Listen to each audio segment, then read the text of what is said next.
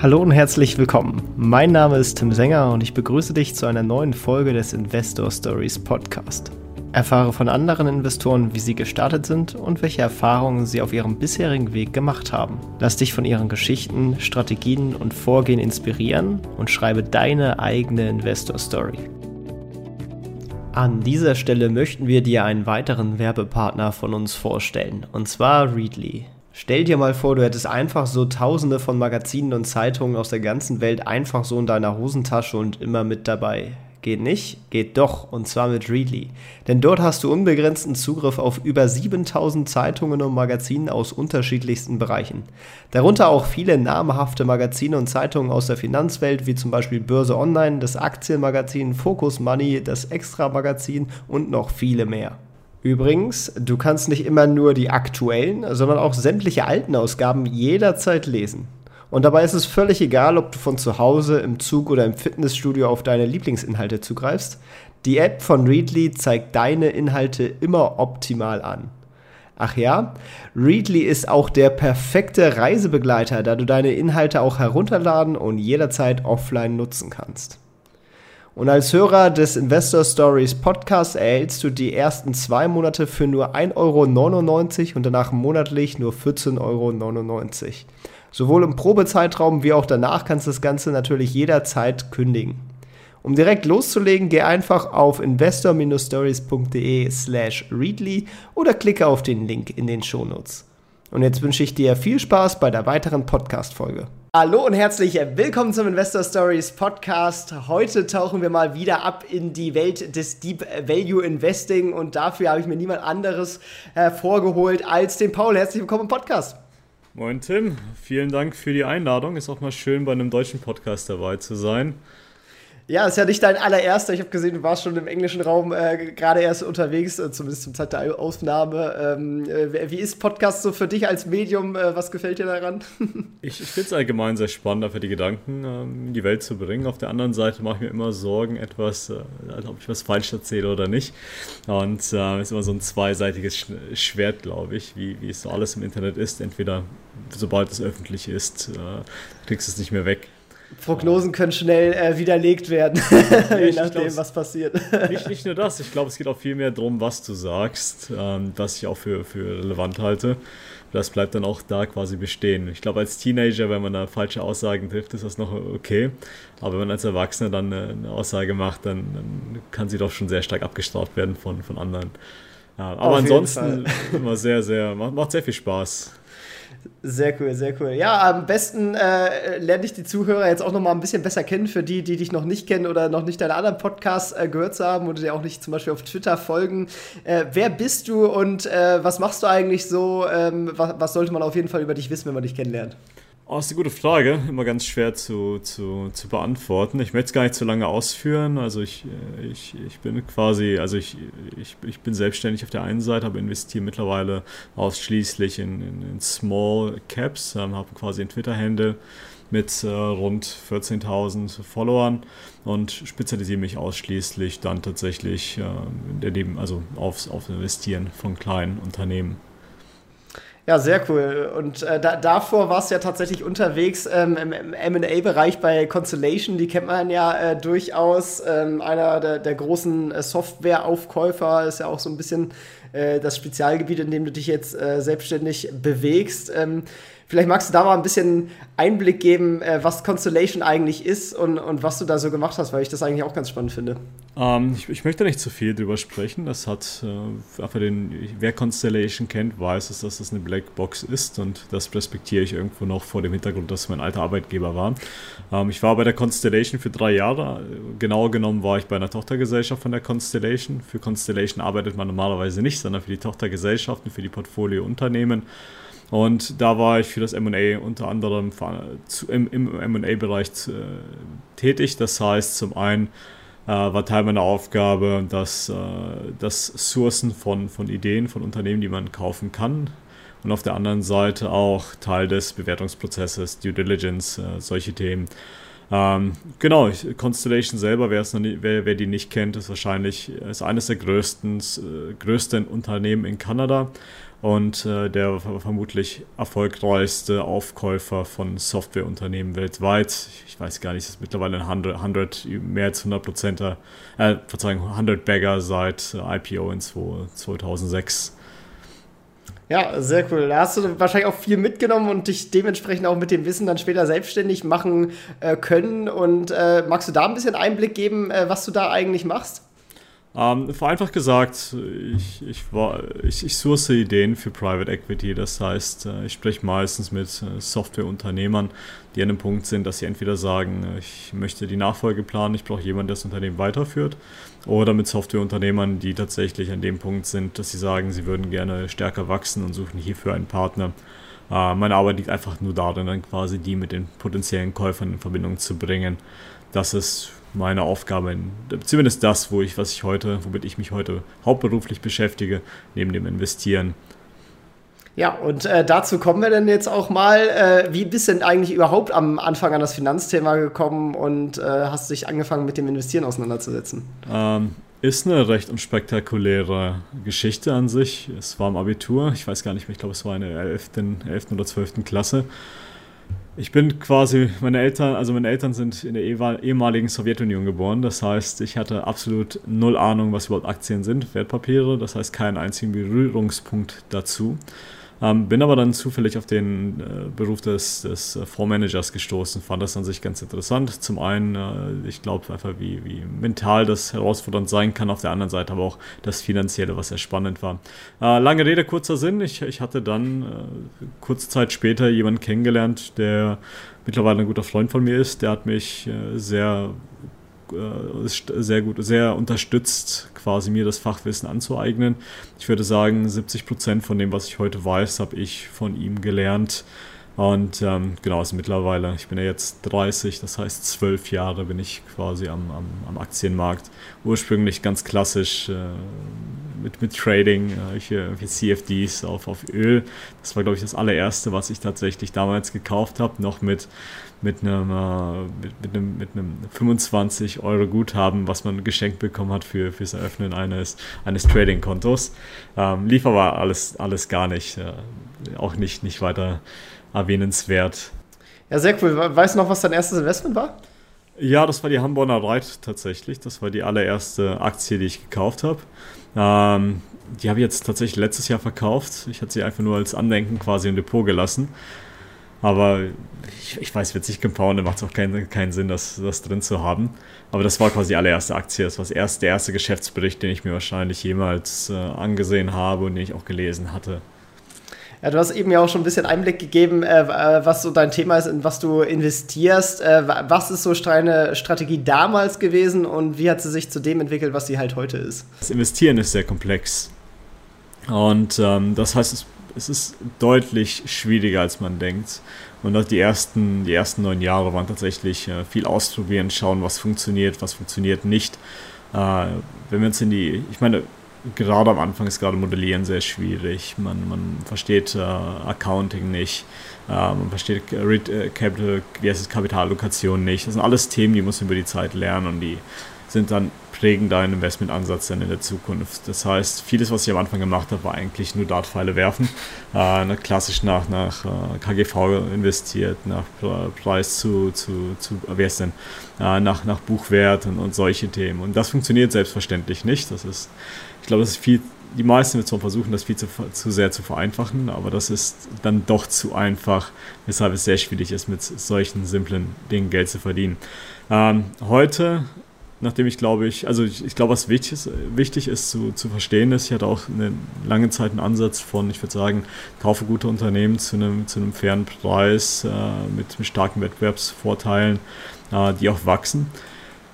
Das Problem dabei war, äh, war aber, dass ich glaube, dass ich in den meisten Fällen zu viel gezahlt habe für die Unternehmen. Ich habe wirklich keine, keine Rendite erwirtschaftet, ähm, hat aber auch gleichzeitig nebenbei so, ich, ich würde sagen, so, so, so ähm, Multiple Arbitrage-Geschichten gemacht. Das heißt, wo du tatsächlich Unternehmen gekauft hast, die recht günstig waren, wo du einfach nur darauf gewettet hast, dass sie teurer werden.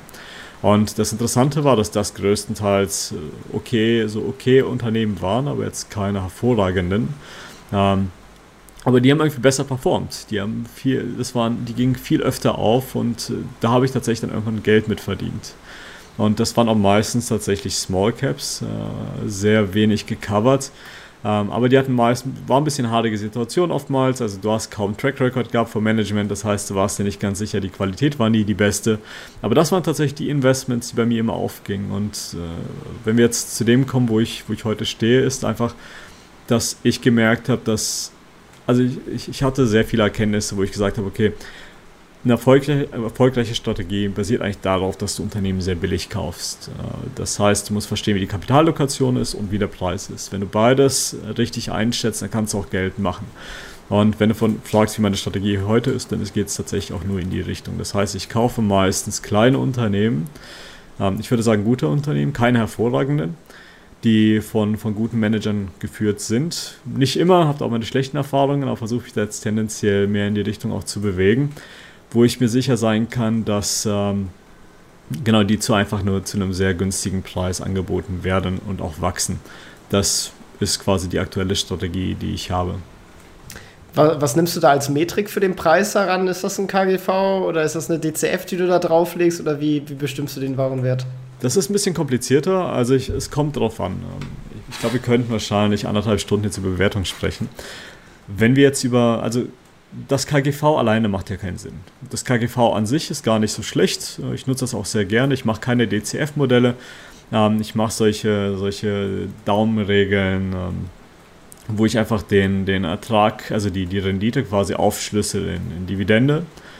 Wie viel kommt aus der Dividende? Wie viel kommt in der Zukunft aus der Dividende? Dann aus dem, aus dem, also aus dem Gewinn pro Aktie Wachstum oder dem Free Cashflow per, pro Aktie Wachstum und gleichzeitig aber auch äh, multipliziert mit dem Faktor, wie sich das Multiple verändern könnte. Also das KGV, wenn wir bei 10 kaufen, wenn das auf 20 hochgeht, dann haben wir quasi nochmal 100% obendrauf. Das ist so, ich versuche die Renditen quasi aufzu, aufzugliedern, wo die herkommen.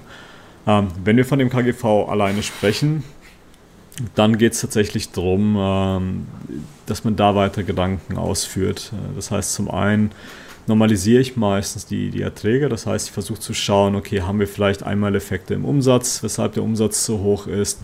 Äh, wie sieht es aus mit den Kosten? Haben wir vielleicht Kosten, die einmalig sind?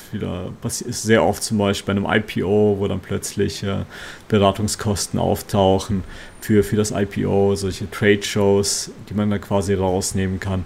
Und dann versuche ich quasi das KGV zu bereinigen. Das heißt, um diese Einmaleffekte, meistens auch um Steuern, und bekommt dann ein gutes Gefühl dafür, erstmal, was, was zahle ich für das Unternehmen heute. Mir ist es wichtig, äh, sogenannte, so eine ganz, sogenannte Earnings Power zu bestimmen. Was könnte das Unternehmen, was wird es heute erwirtschaften über einen Zyklus hinweg? Und das heißt, das ist der erste Schritt. Ich versuche wirklich, möglichst Unternehmen zu kaufen, die recht ähm, günstig sind, auf vereinfacht gesagt KGV. Das kann natürlich ein bisschen noch, noch weiter ausführen. Und auf der anderen Seite mache ich mir sehr viele Gedanken zum, zum, äh, zum wie die Erträge genutzt werden ähm, im Unternehmen. Der Grund hierfür ist recht simpel. Wenn du ein Unternehmen kaufst, äh, zu einem KGV von 10 zum Beispiel, und du weißt, also rein in der Theorie, wenn du, wenn alle Erträge ausgeschüttet werden würden, du würdest 100% der Dividende bekommen, also, also 100% der Erträge als Dividende, dann würdest du ja quasi eine Rendite von 10% äh, erwirtschaften. In der Realität sieht es aber anders aus. Du kaufst etwas zu einem KGV von 10 und dann ist die Frage, was passiert mit dem Kapital. Ähm, es gibt Unternehmen, ich glaube, dafür sind die Japaner sehr bekannt, äh, sogenannte Value Traps, wo du sehr viel Cash auf der Bilanz hast. Ähm, das ist zum Beispiel etwas, wo, du, wo die Frage ist, okay, was passiert mit Cash? Wird es überhaupt ausgeschüttet oder nicht? Dann kaufst du vielleicht was für einen 10er KGV, aber du wirst es nie sehen, weil es dir nicht zukommt. Dann gibt es auch so andere Value Traps, wo es, wo die Kapitallokation schlecht ist, wo du einfach niedrig, niedrig, äh, niedrige Renditen auf das investierte Kapital hast. Wenn dir so, so ein, ich weiß nicht, was fällt mir denn ein? Äh, meistens so Automobilzulieferer. Sehr schwieriges Geschäft allgemein, du musst Kapazitäten au aufbauen, bekommst dann, deine Margen werden noch gedrückt von den, von den großen Automobilherstellern. Dann hast du das Thema, dass deine, deine Renditen recht gering sind. Das heißt, wenn du theoretisch vielleicht äh, deine 10% verdienen würdest. Als Dividende investieren die das in Kapazitäten und dein eigentlicher Return ist dann nicht 10%, sondern vielleicht 6% das, was die quasi auf das Kapital äh, verdienen, das sie dann reinvestieren. Und das gleiche kannst du auch machen mit, mit, äh, mit Rückzahlungen von, von, von, von äh, Schulden zum Beispiel. Ähm, manchmal hast du Unternehmen, die haben sehr geringe, zahlen sehr geringe Zinsen auf Schulden, die zahlen aber dann die Schulden zurück, anstatt das an die, an die Aktionäre auszuschütten, weshalb das Geld dir nicht zugutekommt. Oder vielleicht auch MA. Das sind alles Themen, wo ich mir Gedanken mache, wo, ist, das, ist das sinnvoll allokiert vom Management? Kann ich davon ausgehen, dass mir als Shareholder ähm, A, kommen mir überhaupt die Gewinne zu? Und B, wenn die mir nicht zukommen, werden die überhaupt sinnvoll reinvestiert? So, wenn beides nicht stimmt, ist natürlich die Bewertung nochmal eine andere. Dann kannst, musst du andere Methoden heranziehen. Das ist so ähm, eine Möglichkeit, die, die, die, also genau, mal zurück zu deiner Frage. Grundsätzlich, ich mache keine DCFs. Ich bin kein großer Fan von DCFs. Ich habe da meine, diese, diese Daumen, äh, Daumenformel, die ich nutze, die funktioniert, wie gesagt, für mich deutlich besser. Die ist deutlich pragmatischer und ich kenne auch, ich kenne auch eigentlich fast niemanden, der wirklich äh, DCF, DCF in dem Sinne nutzt. Oh, kommt immer darauf an, in welcher Branche tatsächlich äh, und, und, äh, wie man quasi seine Investmentstrategie macht. Ähm, aber in der Tat, also gerade wenn man äh, eher auf Multiple Expansion-Themen äh, setzt oder äh, wo quasi ein Wert verkannt wird, dann macht so eine klassische ähm, DCF auch nicht immer rein Sinn, sag ich mal, weil man da ja eh äh, am Ende seine Wunschzahlen eingeben kann ähm, und am Ende kann man da ja sowieso jeden Wert mit errechnen. Man muss das Ganze natürlich ein bisschen objektivisieren, damit es überhaupt funktioniert. Ich, ich glaube, der größte Nachteil, den ich sehe bei einem DCF ist, ich äh, kann es mich gerne korrigieren, falls du es anders siehst, aber ich, ich, ich, kann, ich kann die Renditen nicht aufschlüsseln. Ich weiß nicht, wie viel kommt jetzt aus, und aus, aus Gewinnwachstum und wie viel kommt aus dem Multiple und wie viel kommt aus der Dividende. Und äh, das ist halt für mich eine sehr schwierige Situation, weil ich dann auch zum Beispiel nie, nie wirklich ausarbeiten kann, wann verkaufe ich überhaupt? Wann ist das Risiko aus der Multiple Contraction da? Wie viel kommt dann eigentlich noch Potenzial aus dem, aus dem Gewinnwachstum? Und sowas sehe ich, also ich sehe es nicht. Ich sehe, da, ich sehe das in dem DCF nicht. Ich habe das auch, ich habe DCFs damals auch immer gemacht. Ich habe mich irgendwann davon verabschiedet. Äh, mittlerweile keine Ahnung, wie viele Jahre das her ist. Aber genau, das war wahrscheinlich auch einer der, eines der Kriterien. Zweitens ist, ich mache nicht viel Forecasting. Ich mache keine 10-Jahres-Prognosen. Das heißt, für mich geht es eher in erster Linie heute und vielleicht nächstes Jahr. Und dann macht es ja auf dem DCF kaum Sinn.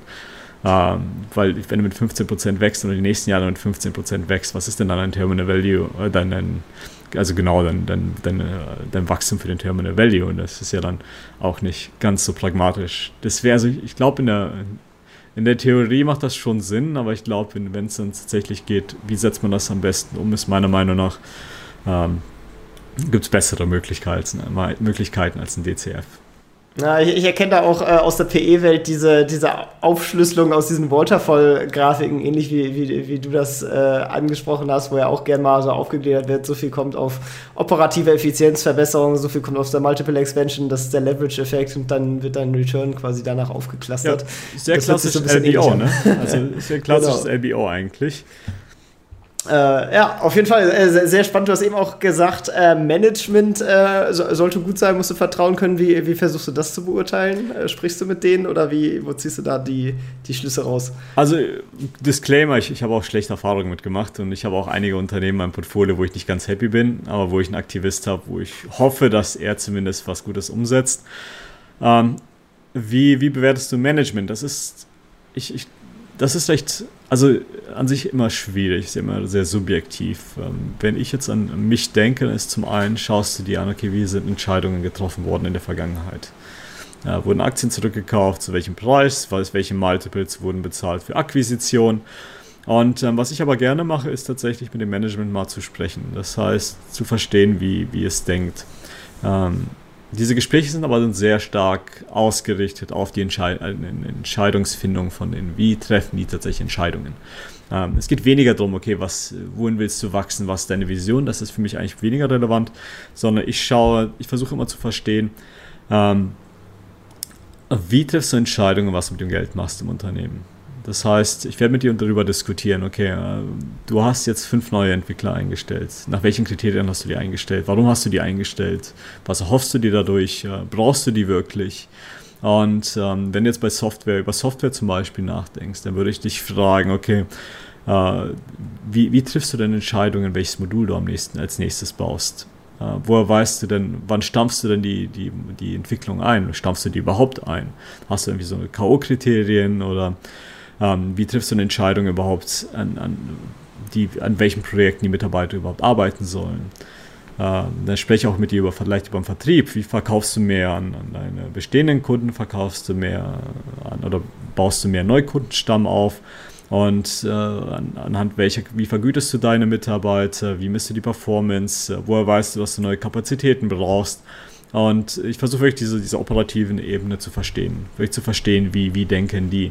Ich hatte ich, ich, kenne, ich kenne Geschäftsführer, mit denen, wo du, wo du merkst einfach, die, die investieren in, in, Forschung und Entwicklung einfach nur, weil die einfach irgendwelche neuen Pro Produkte entwickeln wollen, aber ohne wirklich zu wissen, ob da ein Use Case ist. Das ist natürlich dann eine, eine schlechte Art von Capital Allocation. Ähm, ich hatte aber jetzt neulich zum Beispiel eine meiner größten Positionen, da bin ich eigentlich recht happy mit dem CEO wo der sagt, okay, wir ziehen jetzt tatsächlich unsere Mitarbeiter aus einem Projekt raus und, und, und äh, allokieren die in ein Projekt, was deutlich höhere Renditen hat. Das heißt, wir tatsächlich, wir gehen von einem Kunden weg und gehen zum anderen.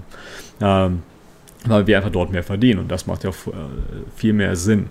Und sowas will ich tatsächlich mehr sehen. Das heißt, jemand, der, der Renditeentscheidungen trifft auf, auf rationaler Basis und weniger war weniger nach, nach, äh, also weniger visionär, sondern tatsächlich jemand, der eher auf die Kosten schaut und die Renditen. Hat wahrscheinlich beides, hat seine Nachteile, vermutlich was Wachstum angeht. Weniger Optionalität, dass vielleicht eine, so, eine, so eine Überraschung kommt, eine positive auf der anderen Seite. Aber äh, wenn ich mir Constellation angucke, das ist so ganz typisch bei denen, wäre mir das tatsächlich lieber. Das ist so, wie ich über das Management denke, wie ich die Gespräche grundsätzlich führe.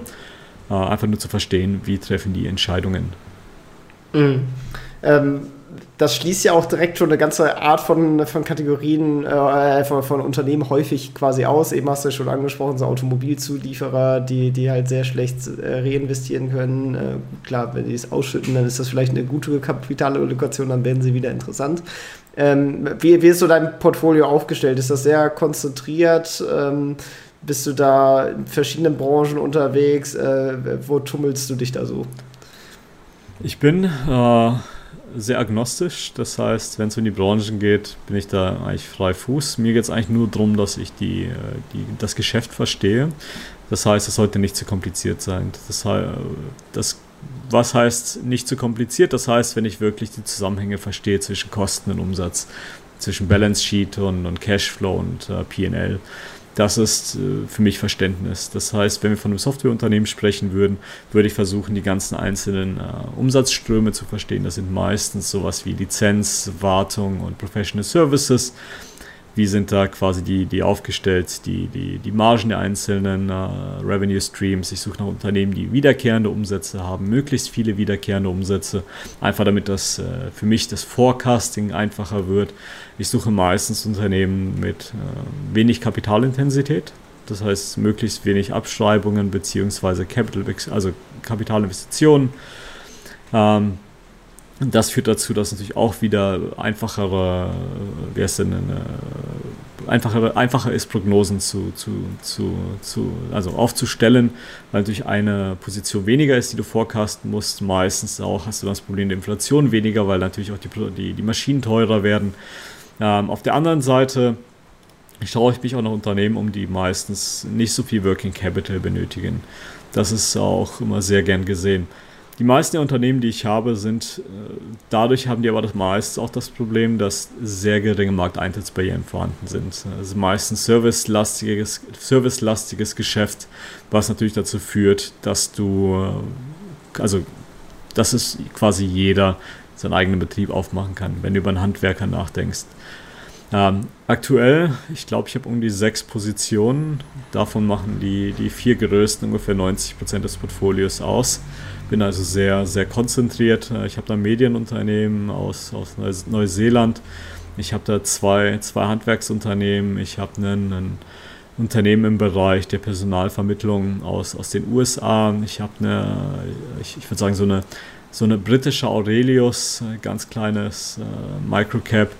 und dann hatte ich noch, was habe ich denn noch? Äh, äh, achso, ich habe ja, ich hatte noch eine, eine Softwarefirma aus Polen, habe ich noch. Ja, nicht schlecht. Äh, das ist ja wirklich in der Tat sehr, sehr konzentriert. Ähm, ist das, weil du dir einfach äh, sehr sicher bist und quasi ähm, dann quasi, äh, wenn, wenn Case zu Ende ist, nimmst du halt raus und, und, packst das Geld immer dahin, wo du dir die, die größte Rendite erwartest? Oder wie steuerst du quasi dann die, die Positionsgrößen und, und quasi die, die Wetten sozusagen? Ähm, das ist eine gute Frage. Ich glaube, dass, also meines, meiner, meiner Empfindung nach, das Beste, was du machen kannst, ist möglichst günstig zu kaufen. Der einzige Grund, warum die meisten Geld verlieren, ist vermutlich, weil die zu viel zahlen für die Unternehmen. Ähm, und da kommt durch die Sicherheitsmarge ins Spiel. Das heißt, zum einen fühle ich mich meistens sehr wohl mit den Preisen, die ich zahle für die Unternehmen, weil die tatsächlich dann ziemlich günstig sind, was bedeutet, dass ich eigentlich auch alleine dahingehend weniger Risiken habe. Ähm, aus, operativen, aus operativer Sicht äh, schaue ich mir durch die Gewichtung an mit der Wahrscheinlichkeit, dass was schief läuft. Und ähm, das sehe ich bei, den, bei vielen der Unternehmen nicht in meinem Portfolio. Deswegen gewichte ich die auch so sehr, sehr hoch. Das heißt, ich, zum einen bin ich mir sicher, oder ich meine, es gibt ja keine 100% Sicherheit, aber ähm, ich, ich würde grundsätzlich eine höhere Wahrscheinlichkeit dem zurechnen, dass die Cases weniger Downside haben und recht viel Upside. Und äh, gute Investmentideen generieren sich leider nicht so einfach. Und deswegen versuche ich schon, wenn ich gute Ideen habe oder Ideen, die ich mag, da tatsächlich auch höher zu konzentrieren. Wie kontrollierst du dann quasi deine Investmentthese? Machst du das irgendwie quartärlich und wenn das da irgendwie ein Bruch ist, dann, dann gehst du raus oder wie machst du da dein, dein Risikomanagement dann sozusagen? Genau, also die These ändert sich ja quasi mit jeder Information, die du bekommst und gleichzeitig auch mit dem Preis. Das heißt, ähm, ich evaluiere quasi die Situation mit jedem Mal, wenn ich mir, auf die, wenn ich mir das Unternehmen neu anschaue. Und ich stelle mir die Frage, okay, wenn ich heute in der Position wäre, dass ich das Unternehmen genau heute sehen würde, mit den Informationen, die ich heute habe, würde ich das Unternehmen überhaupt kaufen? Wenn nein, dann ist eigentlich ein Grund zu verkaufen. Ähm, wenn ich sagen würde, okay, ich würde es kaufen zu dem jetzigen, also entweder sage ich, ich, ich würde es heute kaufen oder ich würde es nicht kaufen. Ähm, das ist eigentlich die einzige Option, die ich habe. Wenn ich es nicht kaufen würde, ist eigentlich der Zeitpunkt, es zu verkaufen. Manchmal ändert sich die These. Vielleicht das Unternehmen wird billiger, dadurch aber auch gleichzeitig hast du weniger Wachstum, aber du hast schon Verluste gemacht. Heißt nicht, dass du jetzt verkaufen sollst, sondern es würde eigentlich bedeuten, okay, ich habe eine ganz neue These, weil plötzlich habe ich vielleicht keinen Growth-Wert mehr, sondern Value-Wert, wo da tatsächlich einfach nur die Rendite rauskommen würde, daraus, dass du einfach das Kapital an die Aktionäre zurückgibst. Äh, Und so, so schaue ich drauf. Das heißt, einfach zu sehen, wie ist die These heute, wenn ich das Unternehmen mir neu ansehen würde? Würde ich kaufen oder würde ich nicht kaufen? Und das ist einfach, wie ich das evaluiere. Ähm, zum Thema, ich, ich, jedes, also jede These hat natürlich ihre, ihre Treiber. Manchmal hast du Wachstum, manchmal äh, kann es vielleicht Umsatz sein, vielleicht gehst du davon aus, dass Restrukturierungen sind. Das heißt, ich schaue schon, ich habe da meine zwei Stellschrauben, die ich quasi äh, jeden, jedes Quartal mir ansehe und gucke, okay, ist die These noch intakt oder nicht wie gesagt, mit der Kombination mir die Frage zu stellen, anhand der Informationen, die ich heute habe, dem Preis, den ich heute zahlen würde für das Unternehmen, würde ich Aktien kaufen oder nicht? Macht Sinn, macht Sinn. Äh, wenn, wenn dann die These aufgegangen ist, äh, hast du da ein fixes Target quasi, ab da du sagst, gut, jetzt ist Ende oder wie, woran machst du dann wieder die, die Entscheidung fest, äh, jetzt kann ich rausgehen, ohne dass man jetzt zu viel liegen lässt oder, sage ich mal, wieder Gefahr läuft, dass, dass, die, dass das dann wieder abschmiert sozusagen, der Wert. Wie, wie gehst du davor? Ist äh, immer Bauchgefühl. Also äh, man kann ein bisschen, man kann die, die Vergleichswerte heranziehen, um zu schauen, wo handeln ähnliche Unternehmen. Aber am Ende musst du schauen, dass, äh, was dein Bauchgefühl auch unter anderem sagt. Also fühlst du dich wohl mit der aktuellen Bewertung. Ähm, ich würde sagen, es gibt insgesamt drei Bereiche, die du für die Unternehmen quasi ausmachen musst. Der Bereich, wo du sagst, okay, hier ist das Unternehmen. Also, wenn du jetzt, wenn du jetzt dir zehn Unternehmen herannimmst, du nimmst dir ein Handwerk, du hast Handwerksunternehmen gekauft, vielleicht zu fünfmal gewinnen, du, du ziehst jetzt die nächsten zehn Handwerksunternehmen heran und dann schaust du, in welcher Range handeln die. Und dann siehst du, okay, die handeln so von, von 10 bis 20 Mal Gewinn. So, dann kannst du ja theoretisch sagen, okay, wenn das Unternehmen unter 10 Mal handelt, dann ist es ja deutlich unterbewertet. Das heißt, das ist so eine, so eine, so eine Range, wo ich sagen würde, solange die unter 10 Mal handeln, würde ich da tendenziell eher kaufen. Sobald wir das Unternehmen dann aber jetzt, wir kaufen es bei 5 Mal, das Unternehmen entwickelt sich dann äh, ganz gut und plötzlich handelt das zu 10 Mal. Investoren sind bereit, mehr dafür zu bezahlen. Und dann sind wir in der unteren Range von, von, den, äh, von der 1 bis 20. So, und das ist die Range, wo ich dann sage, jetzt kannst du dir die Entscheidung äh, selber stellen. Jetzt, jetzt kannst du überlegen. Jetzt eigentlich theoretisch kannst du nachkaufen, aber du kannst auch halten. Das ist so das, was ich sagen würde. Ich würde aber nicht jetzt verkaufen, weil ich bei, bei der unteren, am unteren Ende der Range angekommen bin. Ähm, dann geht es quasi, das Unternehmen entwickelt sich weiterhin gut, dann kommst du plötzlich bei, bist plötzlich bei 20 dann würde ich schon sagen, okay, jetzt, äh, vielleicht bist du bei 15. bei 15 kannst du schon langsam drüber nachdenken, okay, glaube ich, dass die Qualität stimmt, glaube ich, dass das Management passt und eine Bewertung vielleicht von, oder das Wachstum auch stimmt mit dem, was vielleicht die, die, die besseren Unternehmen machen, traue ich dem Unternehmen zu, dass es vielleicht so 20 Mal handeln sollte. Dann kannst du überlegen, okay, vielleicht behalte ich doch noch, aber ich würde definitiv nicht mehr kaufen bei dem Preis.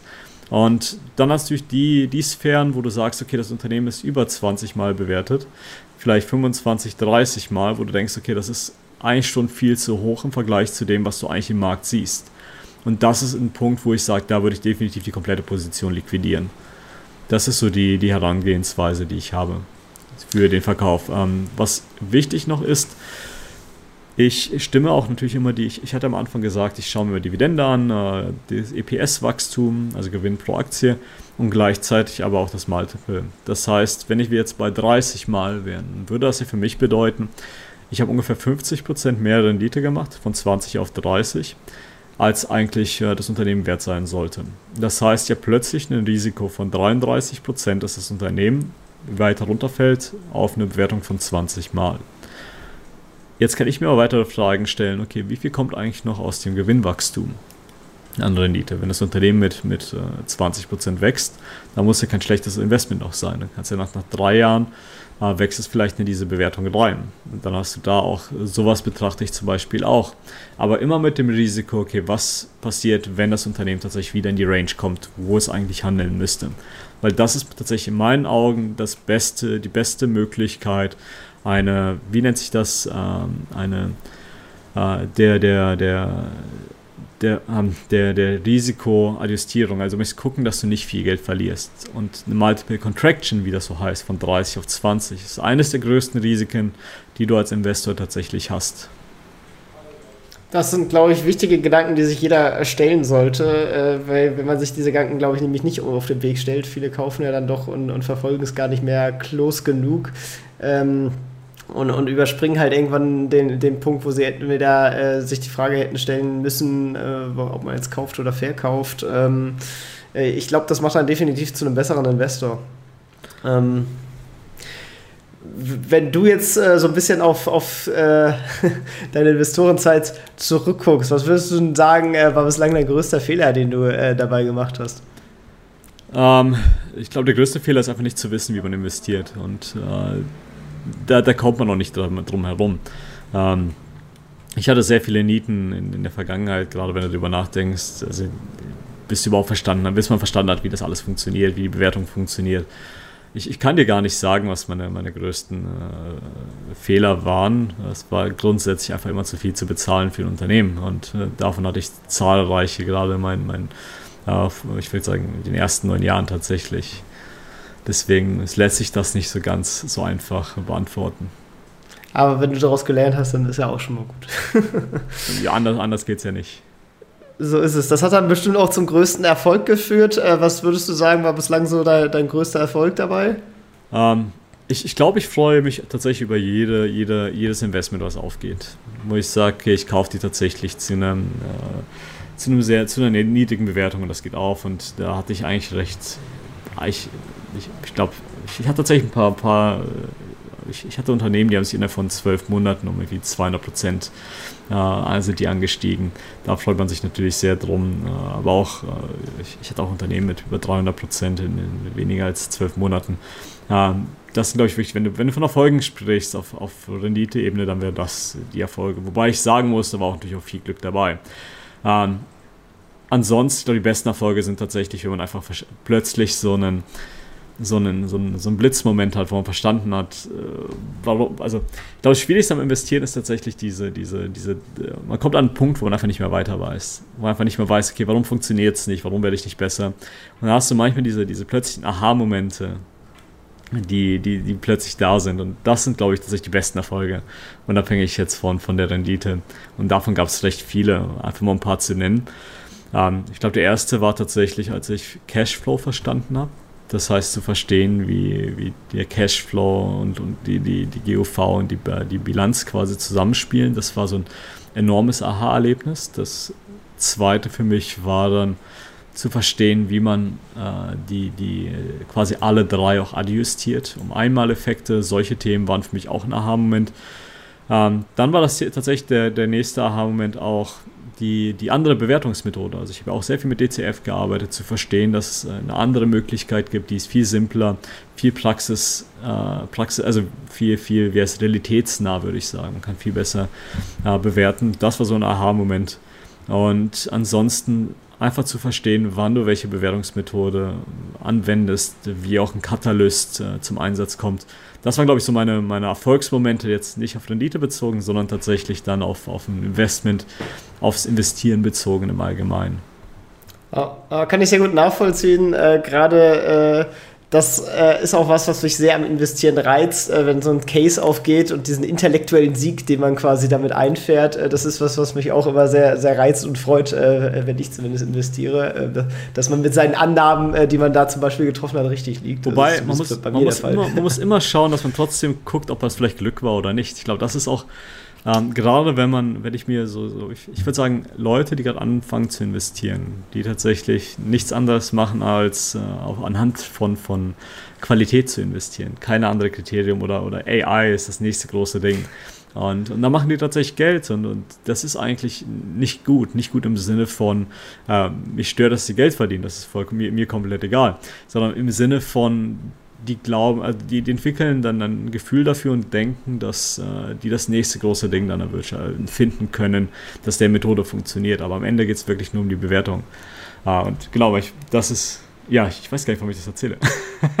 nee, ist tatsächlich ein wichtiger Punkt tatsächlich. Äh, und das ist auch was, was im aktuellen Markt natürlich krass ist, weil diese Leute, da dachte man dann zwischenzeitlich so, als dann der, der Krieg ausgebrochen sind und die Zinsen hochgegangen ist, so jetzt werden diese ganzen äh, Tech-Glücksritter da alle an die Wand gefahren und zack sind wir eigentlich schon wieder bei, bei sehr hohen Tech-Bewertungen ähm, in, in 2023. Ähm, es ist alles so ein bisschen, bisschen schwierig zu sagen. Die klar, irgendwie objektiv bewertet ist alles teuer, aber irgendwie scheinen die Leute, die halt irgendwie da volle Tech-Quote fahren und die High-Growth-AI-Dinger, irgendwie scheinen die trotzdem immer Geld zu verdienen und das ist halt äh, dann doch sehr schwer von außen immer zu sagen, ist das jetzt alles Glück? Äh, scheint es dann doch irgendwie was richtig zu machen? Wie, wie stark fallen die auf die Nase, wenn sich da, da der Wind dreht? Und ähm, fallen die überhaupt auf die Nase oder die richtig Guten schaffen, die es dann sogar auszustellen? Ich würde sagen, das ist was, was A, nur die Zeit zeigt und B, wird man das im Zweifel halt gar nicht erfahren, weil die Leute, die auf die Nase fliegen, die werden es halt nicht erzählen. das wahrscheinlich. Ähm, nee, das, das definitiv. Also es ist eine sehr spannende Zeit im Allgemeinen, vor allem, weil tatsächlich die, ich, ich so, so einen Bullenmarkt, wie wir den hatten in 21, 20 eigentlich zum ersten Mal erlebt habe. Ja, das ist schon, schon echt krass, vor allem weil es ja aus der Krise auch direkt rausgeht. Also ich hatte das Gefühl, man war ja nie wirklich in der Krise, weil man war hier einmal ist es abgeschmiert, am nächsten Tag war wieder alles im Plus. Ähm, da, da kam man ja gar nicht so richtig zum Nachkaufen. Ich meine, das war ja auch was, was Warren Buffett dann auf der Hauptversammlung gesagt hat. Die Krise war so schnell vorbei, die konnten gar nicht ihre Elefantenbüchse laden, so nach dem Motto. Ähm, weil war ja dann direkt schon wieder alles zu teuer, nachdem da äh, der, der Markt mal ein bisschen zusammengesunken ist. Ja, äh, war phänomenal. Also für ich, ich habe viele Freunde, die tatsächlich sehr viel Geld gemacht haben in, in den letzten drei Jahren.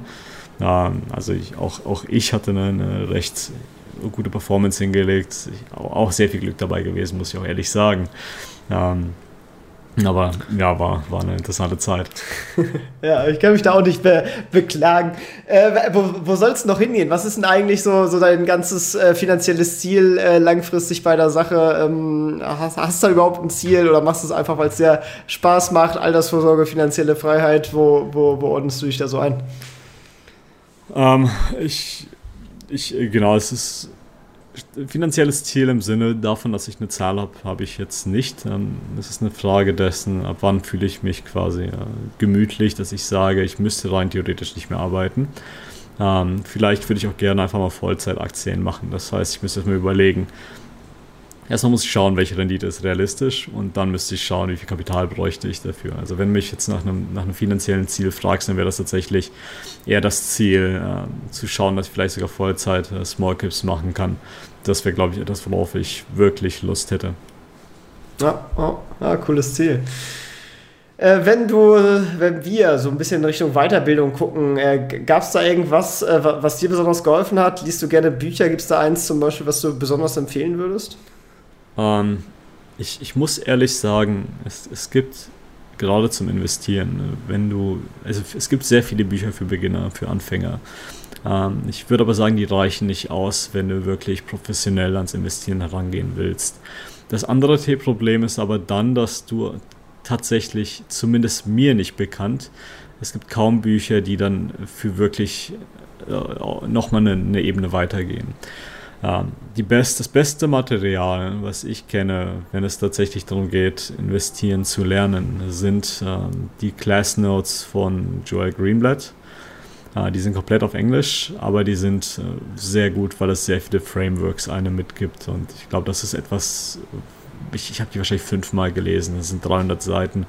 Und äh, jedes Mal, wenn ich die aufgemacht habe, habe ich irgendwie was Neues mitgenommen und, und wieder was Neues gelernt. Und allein die zu verinnerlichen war sehr hilfreich dann gibt es eine zweite Thematik, äh, eine, zweites, eine zweite Ressource, die ich für sehr, sehr wertvoll halte. Das ist ähm, auch von einem, von einem äh, amerikanischen Small Cap Investor, das ist von, von Jeff Gannon. Ähm, er hat äh, damals einen Blog gehabt, wo er quasi, ihm wurden Fragen gestellt und er geht auf die Fragen dann ein. Und das waren ausschließlich Fragen zum Investieren, über Position. Und das hat sehr viel, ich würde sagen, äh, die Gedanken sind nochmal eine Ebene tiefer als das, was du in den meisten Büchern liest. Äh, investieren ist mehr Philosophie, würde ich sagen, als tatsächlich Wissenschaft. Und ähm, das sind wahrscheinlich die zwei besten Ressourcen, die ich kenne. Das sind keine Bücher, das sind eher tatsächlich, äh, das eine sind wie gesagt eine Class Notes und das andere sind, sind Blogartikel. Ähm, aber die sind tatsächlich phänomenal. Wenn es um Bücher geht, dann gibt es auch einige gute. Dazu gehört zum Beispiel dann sowas wie Margin of Safety von Seth Klarman. Ähm, sowas wie You Can Be a Stock Market Genius. Sind beides keine einfache Kost, muss ich sagen. Also schon äh, für Fortgeschrittene eher. Ähm, ich habe einiges Gutes äh, mitgenommen aus, äh, aus dem Buch Special Situations Investing ich vergesse, wie der hieß, Maurice, glaube ich, Maurice Schiller. Da waren auch einige gute Gedanken dabei über Themen, über die ich mir noch nie Gedanken gemacht habe. Und ähm, ansonsten gibt es da noch äh, zum Beispiel das, das Outs The Outsiders, wenn es um das Thema Kapitallokation geht. Das fand ich auch, ich glaube, ist auch sehr, sehr hilfreich. Wenn es um, darum geht, gute Bücher für Anfänger zu haben, ich glaube, dann ist tatsächlich äh, One, Up, One Up on Wall Street ich glaube, der deutsche Titel ist der, der Börse einen Schritt voraus von, äh, von, von, von, ah, ich den Namen vergessen. Peter Lynch. Peter Lynch, genau. Ähm, auch ein hervorragendes Buch, auch sehr für Anfänger, An Anfänger tatsächlich adressiert. Ähm, das ist etwas vermutlich, was ich mir selber geben würde, wenn ich heute anfangen würde. Mit null Erfahrung. Ich würde mir das Buch quasi in die Hand drücken, einfach mal als Einstieg. Ja, ist vor allem auch sehr schön äh, geschrieben, da kommt man, kommt man relativ äh, leichtgängig dann rein. Definitiv, das genau deswegen auch. Ja, ja sehr coole Empfehlung. Äh, verlinke ich alles äh, in den Show Notes. Also wer da sich äh, durchlesen möchte, der, der hat auf jeden Fall jetzt genug Stoff, glaube ich, bekommen. Äh, vielen Dank dafür. Und äh, bevor ich dich jetzt hier aus dem Podcast entlasse, müssen wir natürlich noch unser klassisches Rollenspiel spielen. Äh, wenn du morgen im Körper eines anderen aufwachst, äh, derjenige hat einen Angestelltenjob, verdient circa 2000 Euro netto und hast noch 10.000 Euro auf einem Tagesgeldkonto. Du hast noch dein heutiges Wissen, aber sonst keine Kontakte, Netzwerk oder sonstiges mehr und musst sozusagen als neuer Mensch beginnen. Wie würdest du es angehen? Ähm, das heißt, die, ich, ich, ich, ich habe die Erfahrung, die ich heute habe. Das heißt, ich kenne mich mit dem Investieren immer noch so aus wie, yep. wie damals. So. Ich sag's, ich habe 10.000 Euro mit und verdiene jedes, jeden Monat 1,5 netto. Zwei.